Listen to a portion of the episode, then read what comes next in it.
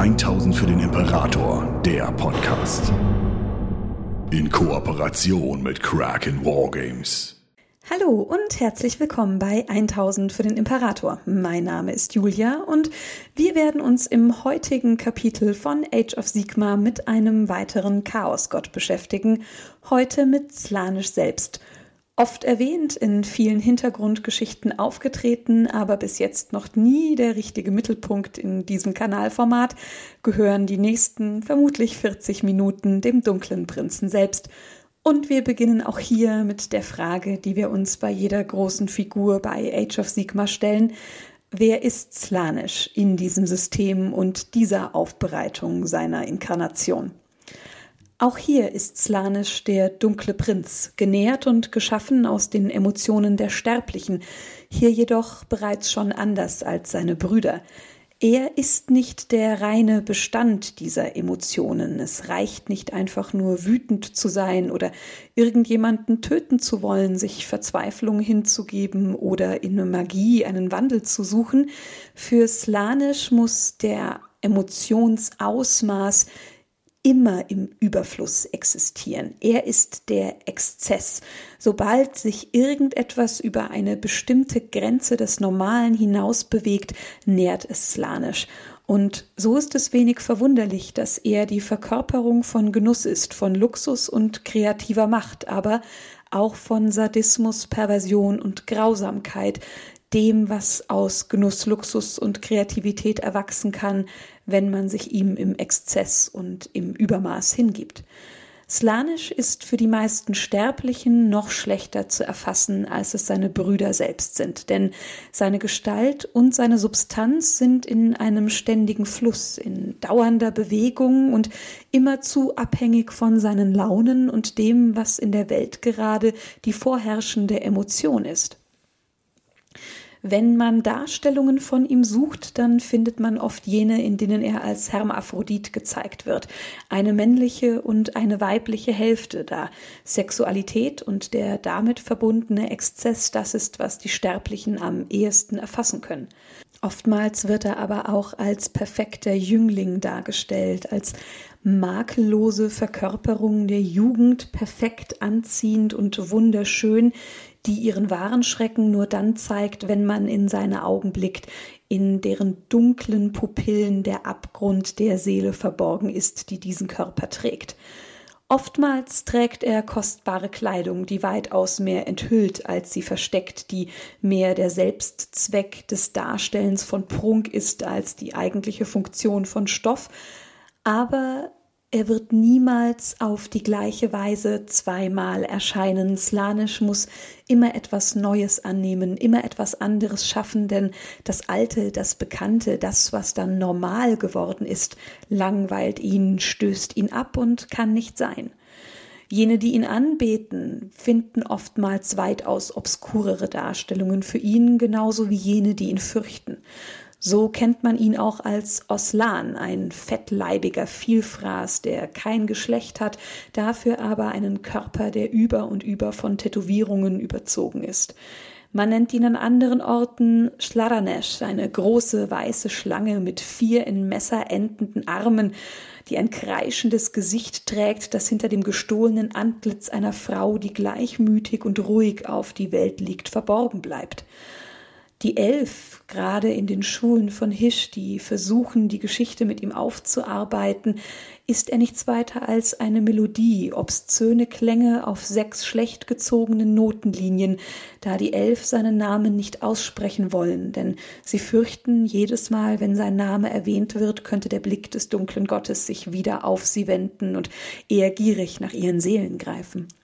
Die Seraphon zeigen ihn als kantige Spirale und jede der Windungen dieses Konstrukts steht für eine Tat oder eine Entscheidung, einen Gedanken oder eine Handlung, die immer tiefer ins Laneschs Abgrund führt, bis die Seele endgültig in den Dunkelheiten des Prinzen verloren geht.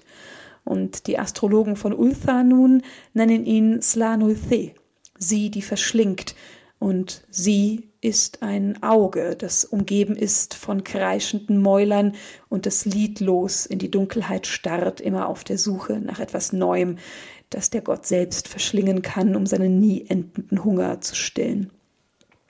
Und während jene Darstellungen noch gepflegt werden, man versucht sie zu perfektionieren und Details hinzuzufügen, hat der Chaosgott längst schon ein neues Kleid gewählt, einen neuen Körper angezogen, eine neue Gestalt gefunden, deren perverse Windungen er sich für wenige Minuten hineinverziehen kann, um sie der Welt zu zeigen, ehe er sie abstreift, weil sie nutzlos geworden ist. Er ist der jüngste der Chaosgötter und einst war er der mächtigste und es wird wohl auch nur eine Frage der Zeit sein, bis er das wieder wird. Denn Slanisch hat etwas gelernt, das seine Brüder wohl nie begreifen werden. Er hat verstanden, dass man dadurch Erfolg haben kann, dass man unterschätzt wird und dass man die Schwächen der Brüder damit ausnutzen kann. Denn wenn sie ihm vergeben oder auf ihn blicken und glauben, dass er nichts kann oder sich von ihm so weit triezen lassen, dass sie sich in Wut ergeben, die all ihre Pläne zunichte machen, kann er planen, wie er sie ausschalten kann. Und er weiß vor allem auch eins, nämlich dass sie insgeheim fürchten, ihn durch ihre jeweiligen Obsessionen zu stärken. Denn sie verkörpern so viele der Emotionen der Sterblichen in der absoluten Form des Exzesses, dass eigentlich alles, was sie tun, auch immer ihm hilft, immer ihm dient und ihn dadurch auch immer stärkt und er weiß, dass sie darüber nachdenken, dass er sie eines Tages genauso verschlingen wird, wie er andere Seelen verschlungen hat, dass es nur eine Frage der Zeit ist, bis er ihre Reiche sein eigen nennen kann, und egal wie sehr sie ihre Zweifel und die Furcht, die sie treibt, zur Seite schieben, egal wie sehr sie versuchen, sie klein und nutzlos werden zu lassen, dieser Funken, dieses nagende Zweifeln alleine reicht schon, damit Slanisch irgendwann am Ende der Tage siegreich sein und der einzige Gott des Chaos sein kann. Worüber aber herrscht er nun oder vielmehr hat geherrscht, ehe er in diesen Zeiten von der Bildfläche verschwunden ist? Seine Domäne, die Domäne Slanisch, ist so unnatürlich wie die seiner Brüder, aber im Gegensatz zu denen, die sie geschaffen haben, ist sie immer offen für alle Sterblichen, denn es bereitet dem Gott Vergnügen, ihnen dabei zuzusehen, wie sie dort zugrunde gehen. Er lässt seine Diener subtile und tückische Fallen bauen, die auf die Unglücklichen warten, die dort hineinstolpern. Und dann sieht er dabei zu, wie diese Fallen an ihrem Verstand, ihrer Seele und ihren Körpern zehren. Immer ein Spiel auf Zeit. Es ist eine langsame Qual, ein langsames Verderben, das im Reich von Slanisch auf die Eindringlinge wartet. Denn erst einmal werden sie eingewickelt. Alles, was sie sehen, sind Genüsse, die so wundervoll sind, dass niemand jemals wieder gehen will. So wundervoll, dass der Exzess alles ist, was am Ende noch Bedeutung hat. So wundervoll, dass Konsequenzen keine Rolle mehr spielen können.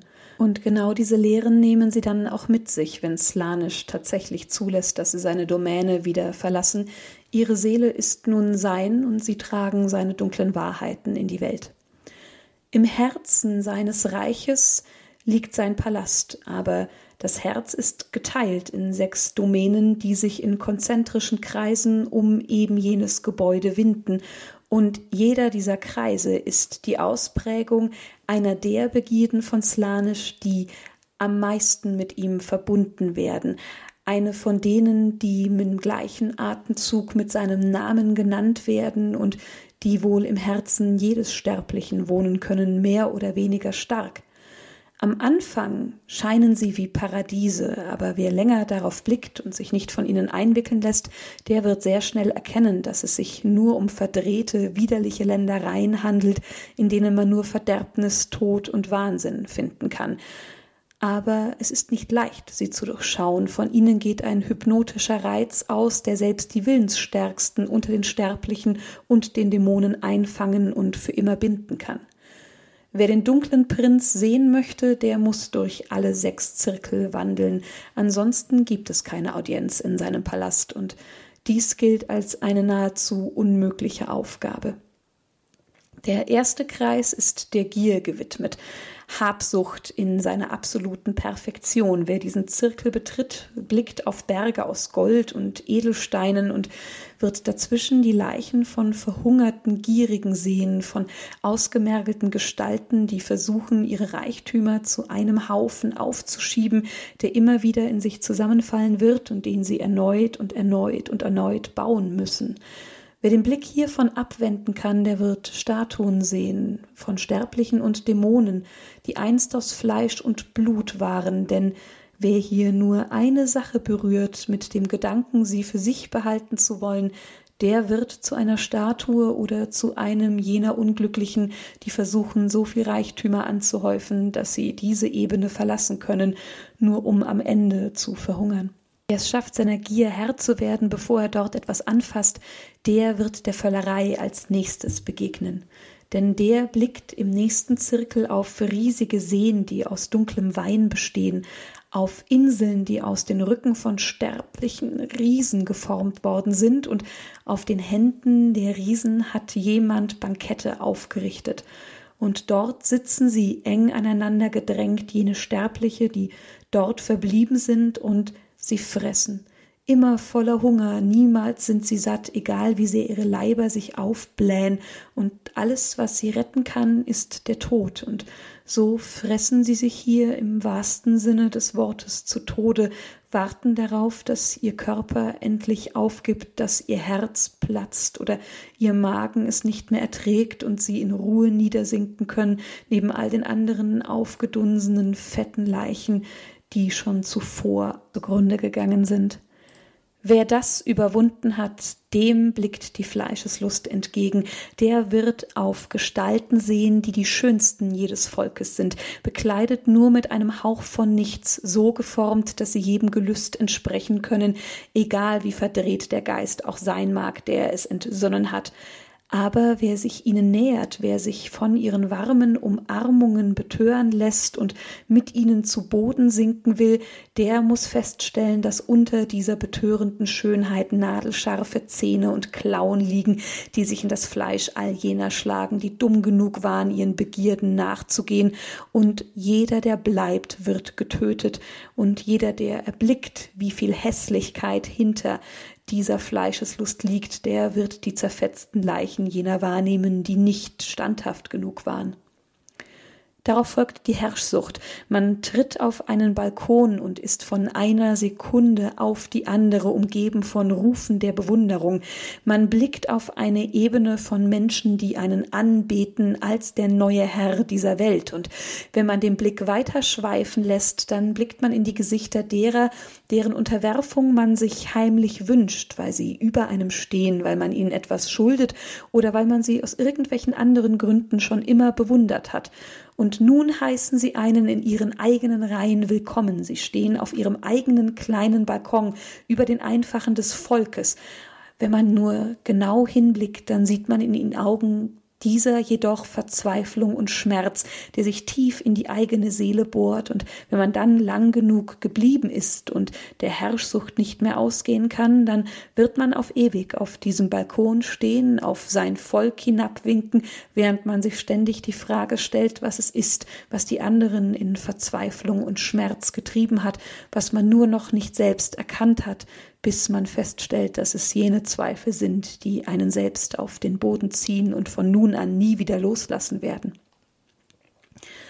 Dann nun die Prahlerei. Es ist ein Waldparadies, ein Irrgarten aus duftenden Blüten und spitzen Dornen, und im Wind und im Duft liegt ein ewiges Wispern vom größten Sieg des Wanderers, der diesen Zirkel durchschreitet.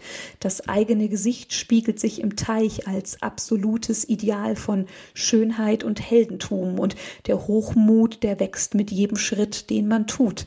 Und jene, die zu lange bleiben, jene, die dumm genug sind, um am Teich zu verweilen und sich selbst zu bewundern, die werden von den Dornenranken dieses Zirkels gefesselt, auf den Boden gezwungen und ab nun starrt man auf ewig sein Abbild an, wie einst Narziss selbst.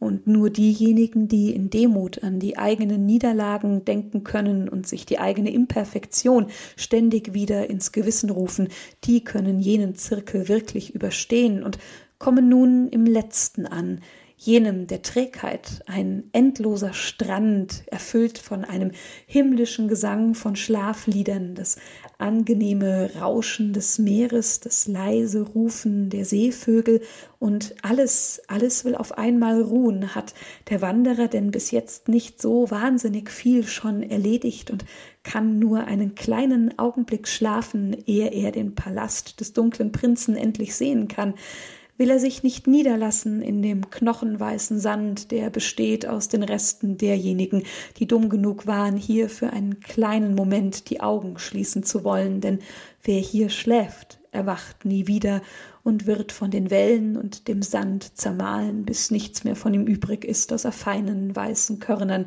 der zwischen den Zehen der nächsten Wanderer noch ein wenig knirscht.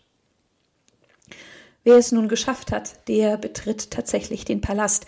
Der steht vor einem schillernden Bau, dem Sitz des dunklen Prinzen selbst. Es ist eine unmöglich hohe Festung, die auf einer schmalen, verdrehten Felssäule gebaut wurde.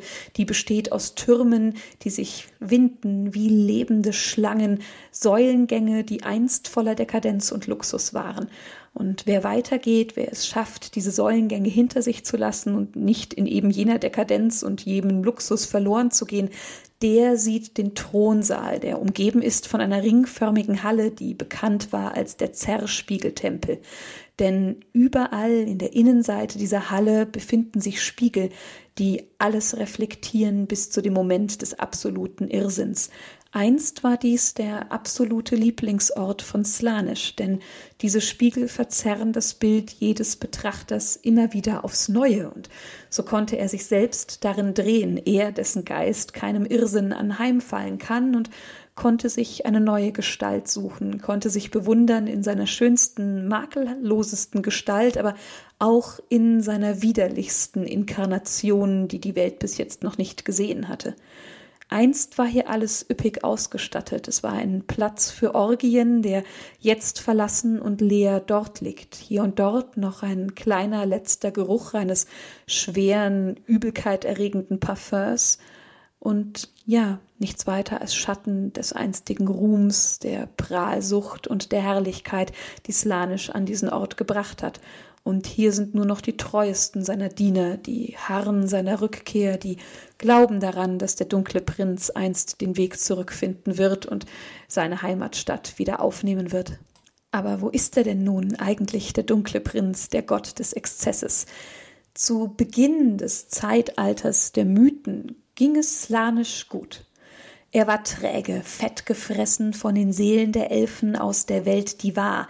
Er wurde angezogen von ihrer letzten großen Schlacht, dem Bürgerkrieg, ausgelöst von Morathi, die seinen Kult in die Welt der Elf getragen hatte, und er hat all diese Seelen dort verschlungen, jeder einzelne von ihnen, selbst Morathi, eine der größten und mächtigsten von ihnen, Ihm entkamen damals nur einige wenige, und das spielte auch eigentlich keine Rolle mehr. Denn das, was er dort tat, hatte mit Genuss, dem, wie er die Seelen der Sterblichen sonst zu sich nahm, nichts mehr zu tun.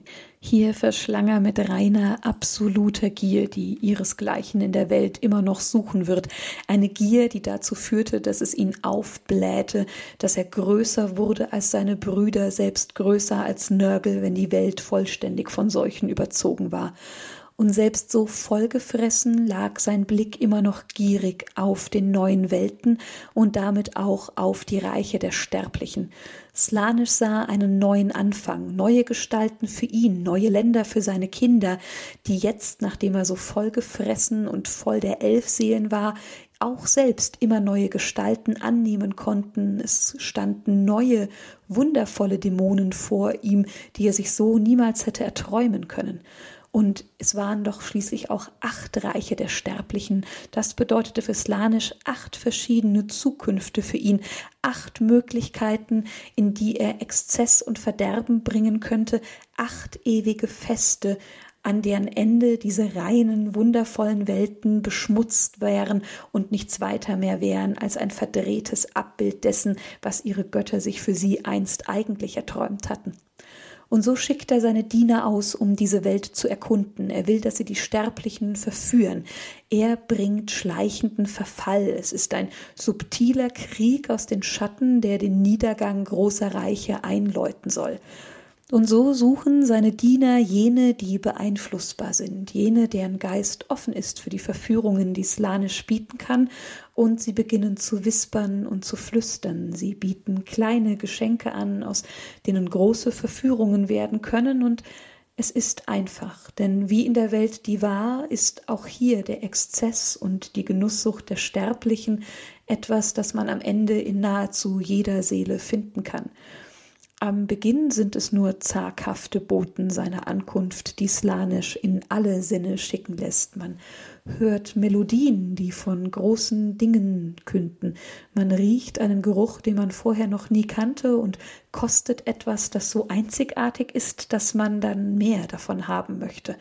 Und ab dann wird das einfache Vergnügen bedeutungslos. Ein Sonnenaufgang, die Umarmung eines geliebten Menschen, ein kleiner Erfolg bei einem freundschaftlichen Zweikampf, all das bringt keine Freude mehr, all das ist zu klein und zu wenig. Und so gründet man Kulte des Luxus und der Selbstsucht, in denen man immer neue Höhen erschwingt, in denen man immer neue Dinge findet, die man ausprobieren kann, immer ein bisschen verdorbener und schlimmer als am Tag zuvor. Und Wenig überraschend ist es gerade in den Oberschichten wirklich schlimm. Zwar hat Slanisch auch immer ein Herz und ein Ohr und eine Einflüsterung für die Armen und Kleinen der Welt, aber es sind doch immer diejenigen, die reich und mächtig sind, die schneller verfallen, da sie die Mittel haben, um das zu erschaffen, was Slanisch glücklich macht. Und noch ist es keine Anbetung von ihm, aber er weiß, dass das Feuer gelegt wird. Denn aus den Exzessen erwächst Blutvergießen. Dort, wo einfacher Exzess nicht mehr ausreicht, muss man eben einfach einmal versuchen, wie es ist, das Messer in sein Gegenüber zu rammen. Und weil deren Geist längst ebenso verdreht ist wie der desjenigen, der das Messer führt, findet man daran Gefallen. Und dann ist es nicht mehr der eigene Kult, den man verstümmelt, sondern ein feindlicher. Und so reißen diese Kulte ganze Gesellschaften in Abwärtsspiralen. Die Essenz des Prinzen beginnt in die Reiche zu sickern. Man schreibt Gedichte für ihn, man errichtet Statuen aufgrund von Visionen, die man hatte für eine seiner vielen Gestalten, und dann fällt sein Name das erste Mal, wird gewispert von einem Kult zum anderen, von einem Exzessbegeisterten zum nächsten und die Anbetung des dunklen Prinzen in den Reichen der Sterblichen beginnt. Die Dämonen treten endlich in die Reiche, die Schleier der Realität können ein wenig aufgerissen werden und diese Verbindung zwischen den Dämonen und den sterblichen Anbetern ist die Geburtsstunde der Hedonites, jenen, die slanisch in den Reichen der Sterblichen anbeten und später seine Kriege führen werden. Und während Slanisch plant, was zu tun ist, um an die Reiche der Sterblichen zu kommen, haben jene, denen er das größte Leid zugefügt hat, nicht vergessen, was er getan hat. Die elf Götter, jene, die in den neuen Reichen der Sterblichen zu neuer Macht und Größe gewachsen sind, sinnen nach Rache oder zumindest Schutz für ihr Volk. So sind dort Tyrion und Teklis, die elf Götter in Hisch, Morathi, die aus Slanisch selbst entkommen konnte, die zumindest danach strebt, eine Göttin zu werden, Malarion, ihr Sohn, der vom Reich Ulgu als Gott anerkannt worden ist, und Alariel, die Göttin in Gairan wurde. Sie allerdings interessiert sich nicht mehr für Slanisch. Sie hat sich ein neues Volk erschaffen. Sie ist uninteressiert an den alten Elfseelen und hat eine neue, eine größere Aufgabe gefunden, denn sie schützt nun den Kreislauf des Lebens und dessen Kreaturen selbst.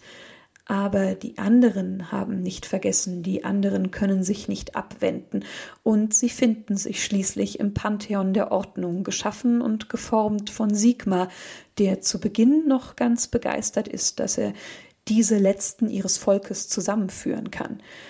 Sie erkennen, dass Slanisch sich in die Welt schleicht und sie wissen, dass sie handeln müssten. Und so kommt es zu einem Bund aus ungewöhnlichen Personen, ungewöhnlichen Figuren, die sich eigentlich teilweise in Misstrauen und Feindschaft gegenüberstehen, die aber wissen, dass sie einander brauchen, um dieses Großwerk vollbringen zu müssen. Und so planen sie nun die Rettung ihres Volkes oder die Sicherstellung, dass nie wieder ein Elf Angst vor diesem Chaosgott wird haben müssen, weil er nie wieder seine Finger nach ihren Seelen ausstrecken kann. Sie bauen eine Falle in dem Wissen, dass sie Slanisch selbst nicht töten können, weil er immer wieder in die Welt treten wird, weil er, solange die sterblichen Emotionen haben und sie sich im Exzess diesen hingeben, er einen Weg finden wird, um erneut erstehen zu können, selbst wenn sie es schaffen sollten, seine Hülle zu zerstören. Sie nehmen sich und mächtige Magier selbst als Köder, denn sie wissen, würde Slanisch sie verschlingen, dann wäre sein Herrschaftsvorsprung vor seinen Brüdern endgültig so gesichert, dass ihn niemand mehr einholen könnte, ein Festmahl, dem er sich nicht widersetzen kann, und es funktioniert. Slanisch erhebt sich und sucht nach dem Geruch, der sich mit einem Mal so aufdrängt. Und dieser Geruch, dieser Plan, der konnte nur so weit gedeihen, weil ein weiterer Chaosgott sich eingemischt hat, natürlich unerkannt von den Elfgöttern. Es ist Zinch, der ihren Plan erkannt hat und der darin seine Möglichkeit sieht, den Emporkömmling loszuwerden, die eigentliche Ordnung wiederherzustellen und vielleicht seine eigene Vormachtsstellung nun endlich in Position zu bringen.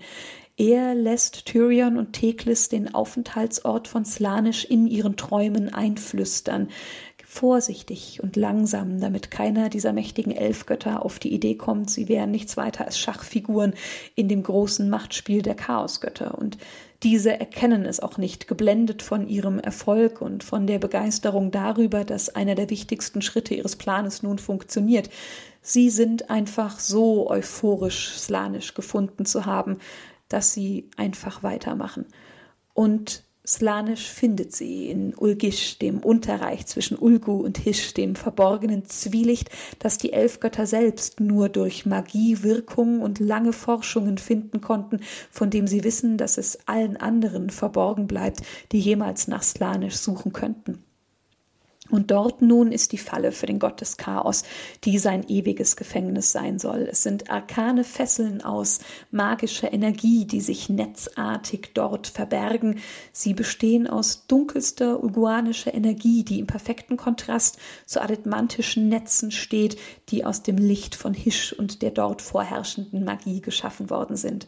Es ist ein absolut perfektes magisches Werk. Es ist einzigartig und wird vielleicht niemals wiederholt werden können, denn es wurde geschaffen von Göttern, die ein absolut perfektes Verständnis für die Magie, die dort genutzt wird, haben, ein Großwerk im Zeitalter der Mythen, die wohl größte Heldentat der elf Götter selbst, etwas, worüber ihre Kinder, egal in welchem Reich sie leben, bis heute immer Lieder singen und in der Zukunft wohl auch immer singen werden. Es ist ein Netz aus Licht und Schatten, das so gewoben worden ist, dass selbst Slanisch sich nicht davor schützen kann. Jener Gott, der genau wie Zinch sehr viel von Magie versteht und durchblicken kann. Es ist eine perfekte Dualität, der er zuvor nie begegnet war und der er so auch nichts entgegenzusetzen hat. Es sind 66 Jahre, die die vier Verschwörer brauchen, um dieses Werk zu schaffen.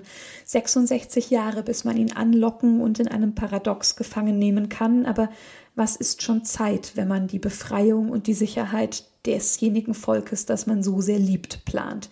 Sie ziehen ihn dort zwischen Obelisken, die über und über beschrieben sind mit elf Runen, und dort wird er nun in Ketten gelegt und eingekerkert. Es ist die Essenz von Slanisch selbst, die sie dort gefangen nehmen, und er selbst windet sich in diesen Ketten in einer Mischung aus Wut und Ekstase, angewidert von sich selbst, von seiner Dummheit, sich in so etwas einfangen zu lassen, und gleichzeitig ist er wütend auf die Elfgötter, die sich anmaßen, ihn, den dunklen Prinzen, den mächtigsten aller Chaosgötter, in eine Falle zu locken und dort nun auch festzusetzen. Aber es funktioniert, egal wie sehr er wütet, egal wie sehr er versucht, sich aus den Ketten zu befreien. Er ist nun getrennt von seinem Machtsitz im Reich des Chaos. Er fällt in Ungnade unter seinen Brüdern und diese nutzen seine Abwesenheit natürlich sofort aus. Insbesondere Korn erhebt sich und schickt seine Dämonen aus, um die Domäne von Slanisch für sich zu erobern, so weit wie sie kommen können in dem seltsamen Gewirr aus Genüssen und wundervollen Dingen, die auch die Gedanken und Seelen von anderen Dämonen verderben können. Die Sterblichen, insbesondere die Anführer der Hedonites, merken, dass ihre Gebete nun ungehört verhallen. Sie blicken auf die Dämonen, die man ihnen als Streitkumpanen gesendet hat, und müssen erkennen, dass diese beginnen an Substanz zu verlieren. Ihre Verbindung zu ihrem göttlichen Schöpfer wird dünner und dünner mit jedem Tag, der vergeht, und sie müssen einsehen, dass irgendetwas nicht in Ordnung ist und das führt dazu, dass die Armeen sich im eigenen Exzess verlieren. Einige zerfallen vollständig, viele aber schaffen es, sich erneut zusammenzuraufen und nach dem zu streben, wofür sie einst eigentlich geschaffen wurden. Invasion, die Eroberung in jeder Form, wobei es hier nicht um das geht, was die Horden von Korn antreibt, das ist ihnen auch wichtig. Denn man strebt hier nicht nach sinnloser Vernichtung. Kampf ist als Exzess zu betrachten, als absolute Sinnesfreude. Töten als das betörendste, wundervollste, was man erfahren kann. Zerstörung ist immer ein Kunstwerk und niemals Selbstzweck. Und so kann man eindeutig erkennen, welches Schlachtfeld von Korn hinterlassen wird und welches von Anhängern von Slanisch. Denn dort, wo Korn seine Anhänger alles in sinnlose leere Wüsten, die brennen, verwandeln lässt, findet man widerliche, pervertierte Kunstwerke auf den Schlachtfeldern der Hedonites. Kadaver werden in symmetrischen Mustern geordnet hinterlassen. Teilweise verschlingt man sie aber auch in perversen Mustern. Leichen werden miteinander verbunden, wobei es völlig egal ist, ob Tier oder Mensch. Kunstwerke werden aus Fleisch und Leid geschaffen und so schaffen sie es, dass die Schlachtfelder selbst in der Anbetung für Slanisch widerhallen, denn die Kunstwerke, die sie bauen, sind immer ein Abbild ihres dunklen Gottes selbst, den sie hoffen, so vielleicht eines Tages doch erreichen zu können. Sie glauben daran, dass sie ihn durch Eroberung stärken, egal wo er gerade ist. Und so reden sich viele ein, dass es doch eigentlich kaum Veränderungen gegeben hat, seitdem ihr Gott verschwunden ist. Und viele leugnen seine Abwesenheit einfach, gehen davon aus, dass es nichts weiter ist als ein bösartiger Trick ihrer Feinde, der ihre Gedanken vernebelt während ihre Gebete ihren dunklen Prinzen immer noch erreichen und sie halten sich daran fest, dass solange sie leben, auch Slanisch immer noch lebt und sie ihn eines Tages erneut erblicken können. Angeführt werden jene Truppen von den Keepers of Secrets, Slanischs Propheten, die es als ihre Pflicht sehen, sein Wort zu verbreiten und die Länder nach seinen Vorlieben umzugestalten. So sind sie es oft, die bestimmen, in welcher Art und Weisen die Schlachtfelder zu verdrehten Kunstwerken umgeformt werden. Aber auch hier gibt es ein Problem, denn Ebenso wenig wie der dunkle Prinz selbst können die Keepers of Secret aus ihrer Haut. Sie schaffen es für wenige Zeit, einen selbstlosen Zusammenhalt zu schmieden, aber müssen dann immer erkennen, dass es nicht ihre Art ist, denn irgendwann bricht ihr wahres Wesen hervor und ihre Hinterhältigkeit, ihr Drang zu Ränkeschmieden und Verleumdung, das, was Lanisch gerade in seinem Palast immer gefördert hat, da es ihn erfreut hat, dabei zuzusehen, wie sie sich gegenseitig in den Rücken fallen, wetteifernd um seine Gunst, kommt jedem jener ständige Wettbewerb wieder nach oben, auch auf dem Schlachtfeld, auch gegenüber ihren Feinden. Und so werfen sie sich Obszönitäten an den Kopf, der ab und an die Ohren von jenen, die ihnen gegenüberstehen, selbst zum Bluten bringen. Denn wer siegt, wird der nächste Kriegsherr. Es ist eine einfache Regel, nichts weiter Komplexes. Wer jemanden tötet, übernimmt seinen Platz und dabei wissen die Anhänger oft nicht, dass ob es nun natürliche Auslese ist oder ein Segen von Slanisch, der nun kommt, denn es zeigt sich, dass der neue Kriegsherr immer mindestens so mächtig ist wie jener, den er getötet hat. Und vielleicht liegt es nur daran, dass die Klugen warten, bis sie stark genug sind oder es liegt doch einfach daran, dass Slanisch jene, die sich durch Ränkeschmiede nach oben bringen, so sehr bevorzugt, dass er die Macht der Alten auf die Neuen übertragen lässt, selbst jetzt, wo er nicht mehr auf die Welt blicken kann. Und dann gibt es jene Keepers of Secret, die den Weg zur absoluten Macht dadurch suchen, dass sie sich dem Traum verschrieben haben, einst die rechte Hand von Slanisch zu werden. Und diese werden zu den Gottsuchern, ein Titel, den an manchen Tagen selbst die Hedonites nur leise wispern, weil man sie nicht anlocken möchte.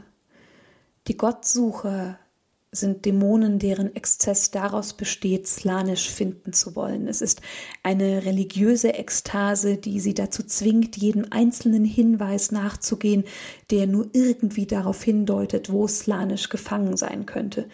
Ihr ganzer Leib ist verdreht in eben jenem Ziel. Sie haben sich geändert, um die perfekten Jäger, die perfekten Sucher zu sein.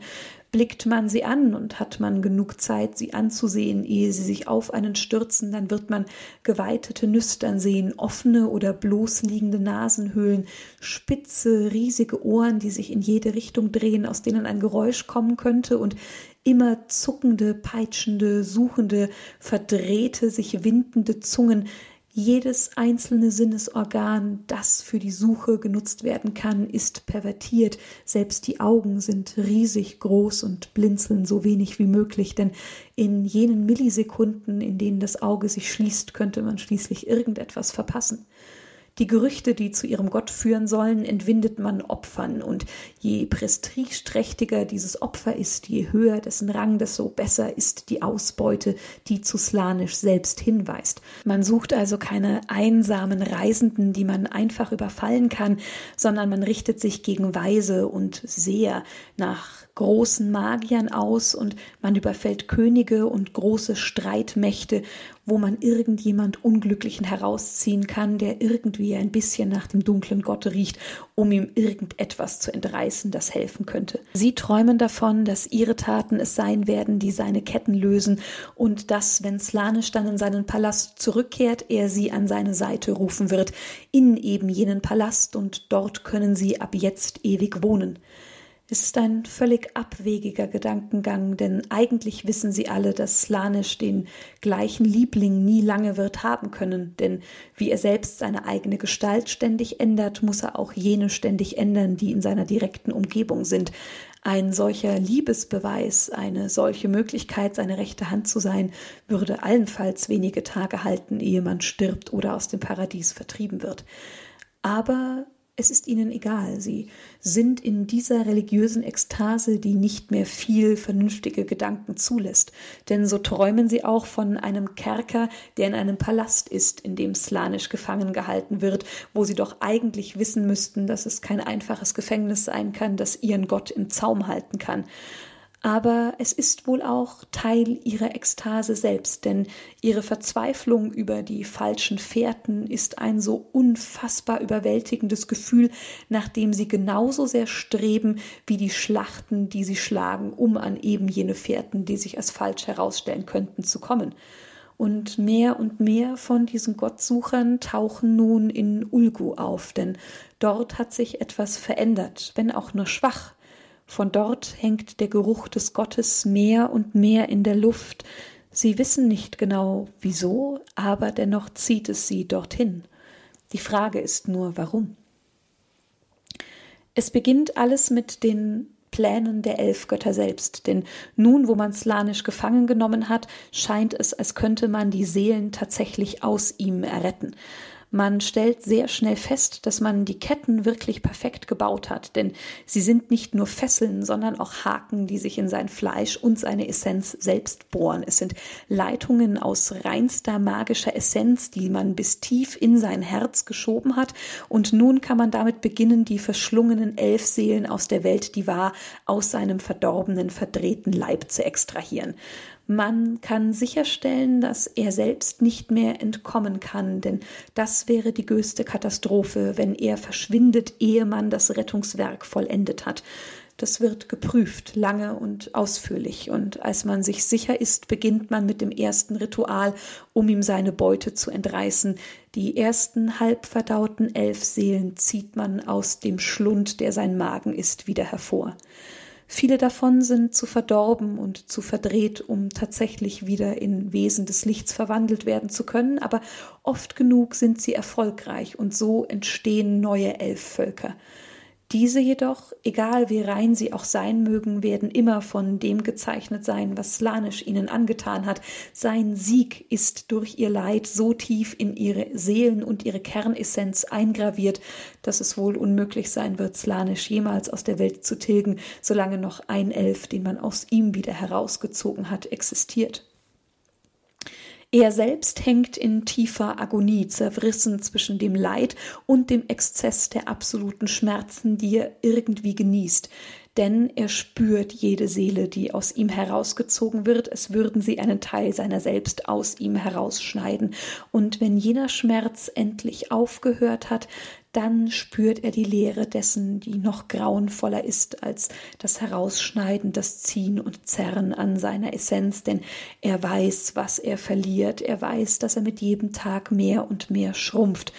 Und nun versucht Slanisch irgendwie sich abzuspalten, abzulösen, denn er merkt, dass diese Agonie, in die man ihn ständig stürzt und in der man ihn ständig hält, dazu führt, dass selbst er wahnsinnig werden könnte, er, der so viel mehr ertragen kann als viele andere Götter auf dieser Welt, selbst seine Brüder. Und diesen kleinen Teil, den er beginnt von sich selbst abzulösen, den löst er nicht nur, um es länger ertragen zu können, sondern eben auch, um damit einen Weg aus der Gefangenschaft selbst finden zu können. Er träumt in diesem Teil vom Vorteil der Lage, in der er sich befindet, denn jemand, der so tief fällt, der muss danach eigentlich noch viel höher klimmen können denn er ahnt, nein, er weiß eigentlich, dass er in den geheimsten Gefilden der Elf selbst ist, und er weiß, dass, wenn er es schafft, diesen Zauber, den sie gewirkt haben, um ihn gefangen zu halten, lösen kann, dann kann es nichts weiter in der Welt geben, das ihn dann an Elfmagie noch aufhalten kann. Das hier ist der Gipfel, das Höchste ihres Schaffens, etwas, das sie nicht wiederholen können, und wenn er darüber hinaus wächst, gibt es nichts mehr, was man ihm entgegensetzen kann. Und so beginnt er diesen losgelösten Teil seiner Essenz auszuschicken in die Welt. Es ist nicht mehr als ein kleiner Splitter seiner Macht, da der Zauber, der ihn umgibt, zu stark ist und es nicht auffallen darf, dass etwas von ihm sich nach draußen bewegt, aber es reicht, um in den Träumen seiner liebsten Hedonisten zu erscheinen. Er kann Visionen hervorrufen und gleichzeitig befreit er die Sterblichen, die sich immer noch in seinen sechs Zirkeln aufhalten, und lässt sie zurück in die Welt der Sterblichen, damit sie diese weiter verderben können, denn jene Sterblichen, die in seinen Zirkeln immer immer noch überlebt haben, sind so tief verdorben, dass es ihnen ein leichtes ist, neue Kulte auszuheben, die ihn anbeten und die dann neue ausbilden, denen er Träume und Visionen davon schicken kann, wie sie ihn retten können. Es funktioniert. Es sind nur kleine Berührungen, aber Dutzende, Hunderte, Tausende von Plänen beginnen nun eine fieberhafte Suche nach dem dunklen Prinzen und so sucht er neben dem aber auch in den Geistern der Elf in Ulgu und Hisch und findet jene, die zu neugierig waren, jene, die dachten, wenn der dunkle Prinz weg ist, kann man sich doch mit ihm ein wenig beschäftigen und ja, jene, die bis jetzt forschten und nie eine Antwort erhalten haben, hören auf einmal aus der dunklen Leere die Rufe des dunklen Prinzen, der nur zu begierig ist, ihre Fragen zu beantworten. Er selbst sucht aber ebenfalls immer noch nach Antworten, vor allem darüber, was die Ketten, die ihn halten, genau sind. Er hat bereits verstanden, dass sie keine echte Form haben, dass sie aus reiner, unbefleckter Magie stammen, die aus den Rändern der Reichen selbst gezogen wurde. Er versteht, dass er hier die hermetischen Künste von Tekles bewundert, wenn auch widerwillig, die gestärkt sind von dem, was Tyrion kann und durchwirkt von Malarion und Marathis Schattenmagie. Er ahnt, dass diese Ketten nicht auf Chaos ansprechen. Diejenigen, die sie geschaffen haben, haben dafür gesorgt, dass kein einziger Aspekt, der ihnen innewohnt, dafür bereitgestellt werden kann sie mit Chaos zu verderben, denn sie wissen, dass der kleinste Funke von Chaos dazu führt, dass sie zerbrechen. Aber diese Ketten sind magisch und damit sind sie an Gesetze gebunden, und dies ist eine Schwäche, die Slanisch nutzen kann. Mehr jedoch kann der dunkle Prinz nicht herausfinden, denn sein Geist ist von Verwirrung und Schatten eingewickelt. Es ist das, was Malarion noch dazugegeben hat, seine Magie, die alles verhüllen kann und so kann Slanisch keine weiteren klaren Gedanken fassen, weiß aber, dass er Diener hat, die dieses Rätsel für ihn lösen können. Und so schickt er seinen Keepern of Secrets immer neue Visionen, die jetzt nach ihrem Gott erneut suchen. Sie wissen aber, dass sie nichts gegen die Elfgötter selbst unternehmen können. Sie wissen, dass dies reiner Selbstmord ist. Aber sie wissen auch, dass Götter immer Diener brauchen, egal ob Chaos oder Licht. Und sie finden jene Gefolgsleute, die man gebraucht hat, um die Obelisken im Gefängnis zu errichten, und die man jetzt immer noch braucht, damit diese Obelisken gepflegt werden. Es sind talentierte Magier, die größten ihrer Zunft, die das Gefängnis bewachen und dafür sorgen, dass die Ketten instand gehalten werden. Es gibt hier nur ein Problem. Sie sind sterblich und so können auch sie irgendwann dem Irrsinn, der aus der Gegenwart des Chaosgottes einfach immer entspringen wird, nicht ewig standhalten. Sie müssen abgelöst werden. Sie brauchen Zeit, um sich in ihrer Heimat zu erholen, sich wieder auf ihre Pflichten vorzubereiten und genau dort sind sie auch verwundbar. Hisch war von den Slanisch-Dämonen im Zeitalter des Chaos aufgrund der großen Katastrophe des Turmsturzes, der den Bürgerkrieg der Lumineth auslöste, immer schon verheert, als man begann, nach diesen Geheimnissen zu suchen, und in Ulgu hielten sie sich immer wieder auf, weil sie angezogen von slanisch Essenz dort nach ihm suchten. Also wissen sie, wo sie beginnen müssen. Sie wissen, dass sie schon in Hisch und in Ulgu sind und können von dort aus ihre Finger und ihre Gedanken nach jenen ausstrecken, die ihnen Antworten geben, die eigentlich vor ihnen verborgen bleiben sein sollten. Man sucht jetzt also nach Geistern, die von ihrem dunklen Gott berührt worden sind, und dort, wo sie die Spuren von Slanisch finden, dringen sie in deren Gedanken ein und wühlen so lange, bis sie das finden, was sie versuchen vor der Welt zu verbergen.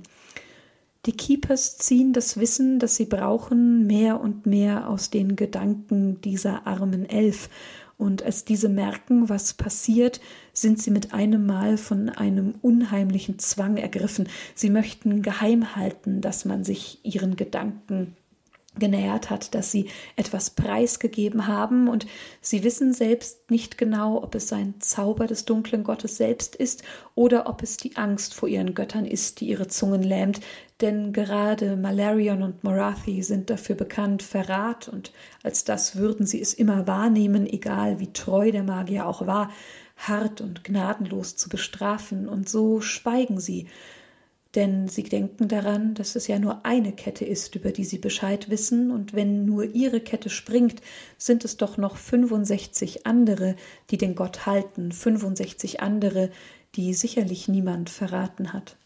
Und so kann Slanisch erkennen, dass jede Fessel in der Theorie gelöst werden kann, denn die Regeln der Magie gelten auch hier.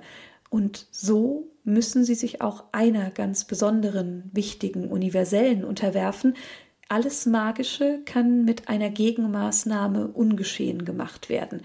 Zwar waren die elf Götter darauf vorbereitet und haben dafür gesorgt, dass jede Gegenmaßnahme nahezu unmöglich in die Welt zu bringen ist, aber Slanisch liebt das Ändern von Weltgesetzen und das Brechen aller Regeln, und das tun auch seine Diener, die nun anfangen können, sich damit auseinanderzusetzen und zu beschäftigen.